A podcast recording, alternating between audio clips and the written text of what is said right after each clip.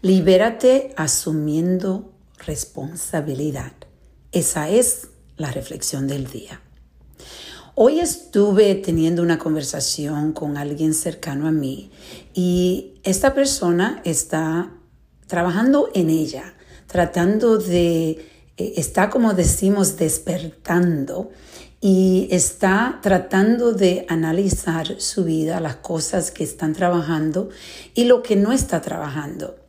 Y yo estaba teniendo esta conversación con ella porque ella me estaba diciendo que ella estuvo hablando con su madre de las cosas que a ella no le gustaban de su madre y las cosas que ella intenta cambiar ahora eh, para que ella tiene un hijo y ella quiere hacer las cosas diferentes que su madre ha hecho.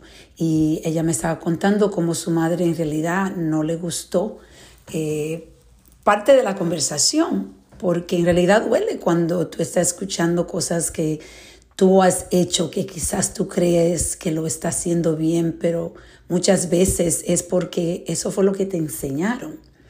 Entonces yo estaba hablando con ella que algo que yo he notado que uno puede hacer el cambio en las otras personas cuando tú tomas responsabilidad de ti. ¿Qué ¿Cuál es la contribución que tú estás trayendo a esa relación? ¿Cómo tú te estás presentando?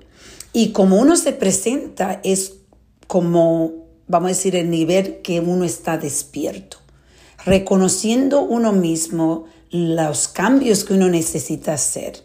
Cuando tú haces cambio en ti, increíblemente afecta las personas a tu alrededor de una forma positiva. Si los cambios son buenos, pues sabes qué, tú empiezas a ver cambios en tu alrededor de personas que tú decías, esa persona tiene problema. Irónicamente, tú empiezas a cambiar y esa persona empieza a cambiar también.